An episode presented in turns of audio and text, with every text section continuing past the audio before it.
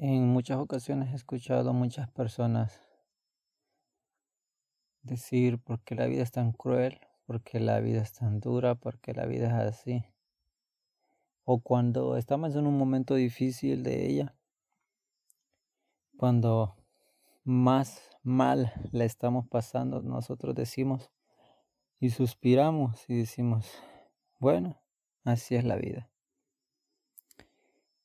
El detalle es que la vida no es así, la vida no es dura, la vida no es cruel. La vida no, no es como nosotros pensamos. La vida es un regalo y de esa forma tenemos que verla, disfrutarla, aunque sea duro el momento, no la vida, sino que duro el momento, la situación, nosotros podamos sacar lo mejor de ella que podamos entresacar lo bueno y lo malo y resaltemos lo bueno de la vida y vamos a disfrutarla como deberíamos disfrutarla. Primero que nada, obviamente, nosotros tenemos que haber recibido a Jesús en nuestros corazones para que haya plenitud en ella, para que haya paz. El mundo ofrece paz momentánea a través de sustancias, a través de adicciones de todo tipo, a través de falsas amistades, relaciones. En fin, hay un montón de cosas que nos ofrecen paz.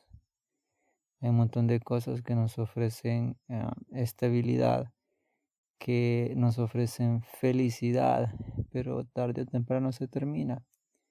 Y entonces volvemos a lo mismo y decir, ¿por qué la vida es tan cruel y dura? Cuando es totalmente lo contrario. Cuando hay aflicción en nuestro corazón, nosotros lo que hacemos es, ¿verdad? Pensar que hay un Dios, que hay un Creador que puede socorrernos en ese momento tan difícil. Recurrir a Él y pedirle perdón, pedirle ayuda.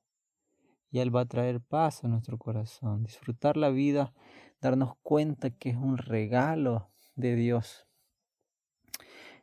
Jesús dijo en el Evangelio de Juan capítulo 10 versículo 10, el, el, enemigo no ha venido sino para matar, hurtar y destruir, pero yo he venido para que tengan vida y tengan vida en abundancia. Y de esta forma nosotros podemos disfrutar la vida tal y como se debería de disfrutar. Con Jesús, con su amor, con una visión, perspectiva diferente, ¿verdad? De lo que es la vida en realidad, es como nosotros deberíamos de disfrutarla.